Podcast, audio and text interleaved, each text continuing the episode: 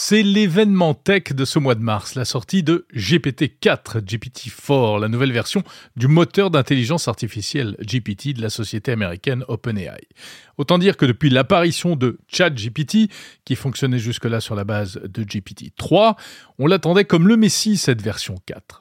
Alors GPT-4 est accessible à travers la version payante euh, de ChatGPT ou bien via l'API, c'est-à-dire que si vous continuez à utiliser la version gratuite du chatbot, vous ne verrez pas de différence. Et puis Microsoft aussi n'a pas traîné et vient de l'intégrer dans le nouveau Bing, son moteur de recherche dopé à l'intelligence artificielle. Alors quelle différence? Quoi de neuf? Eh bien tout d'abord, GPT-4 peut désormais ingurgiter 25 000 mots d'un seul coup lors d'une requête, c'est-à-dire des textes hyper longs, là où GPT-3 était limité à 3 000 mots. Il a aussi une grosse particularité, il est ce qu'on appelle multimodal, c'est-à-dire qu'on peut lui soumettre du texte et des images et il peut reconnaître les éléments qui composent une image, et même faire comme s'il comprenait ce qu'il voit. Avec cet exemple présenté par OpenAI, la photo d'un bouquet de ballons accroché à une ficelle, et une question que se passe-t-il si on coupe le fil? Réponse de GPT-4 les ballons s'envolent. Évidemment, c'est bluffant. Pour autant, GPT-4 ne génère pas d'images, contrairement à sa petite sœur Dali. Il hein. faudra aller voir l'autre application de OpenAI. Autre nouveauté, GPT-4 serait plus fin, plus nuancé dans ses analyses de documents et moins politiquement correct, mais sans jamais franchir les limites de l'éthique qui semble obséder OpenAI si on en croit la communication de l'entreprise. Enfin, GPT-4 serait plus fiable avec un taux d'exactitude dans ses réponses d'environ 70% contre 60% pour GPT-3, même si ces chiffres sont à prendre avec prudence, euh, et puis ça dépend beaucoup des domaines dans lesquels on l'utilise. Par exemple, il est toujours aussi nul en calcul.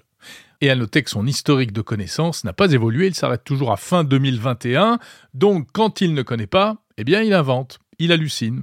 Et c'est ce qui fait des réponses parfois amusantes, parfois décevantes aussi. N'empêche, tout ça montre bien qu'on est entré bel et bien dans une nouvelle ère, une nouvelle dimension. Ça y est, les IA, les intelligences artificielles génératives sont là, c'est une révolution, c'est une banalité de le dire, mais il faut le rappeler. Autrement dit, fini de rigoler. Et puis fini de rigoler aussi sur la manière dont on va utiliser ces joujoux terminer la phase d'émerveillement en découvrant la pertinence des réponses, euh, l'extase ou l'amusement quand il passe des examens, euh, qu'il écrit des programmes informatiques ou même des romans, ou au contraire lorsqu'il invente des batailles napoléoniennes qui n'ont jamais existé. Tout cela fait partie de l'acquis, on arrête de s'étonner et de se marrer, il va falloir savoir ce qu'on fait avec tout est dans l'art du prompt, c'est-à-dire la manière de formuler de bonnes requêtes pour obtenir de bonnes réponses, de bons résumés, de bonnes analyses. Et le fait qu'il se trompe, ChatGPT, ou qu'il invente, n'est pas vraiment le problème il faut arrêter de croire que c'est un outil de connaissance. Ce n'est pas un moteur de recherche, ce n'est pas une pensée magique, comme dit le ministre du numérique Jean-Noël Barrot dans l'interview euh, que je vous invite d'ailleurs à écouter sur le fil de monde numérique. Non, c'est avant tout un outil de traitement et de génération de données écrites à partir de textes et maintenant d'images qu'on lui fait ingurgiter. Et c'est ça toute la puissance du système, c'est ça qui ouvre la porte à d'innombrables applications pour toutes sortes de gens, étudiants, développeurs, journalistes, chercheurs, professionnels du marketing, etc., etc. Beaucoup ont déjà commencé à s'en emparer. ChatGPT commence aussi à être couplé à d'autres outils comme de la synthèse vocale, et on imagine toutes les applications, ça va de l'enseignement aux radios d'information en continu.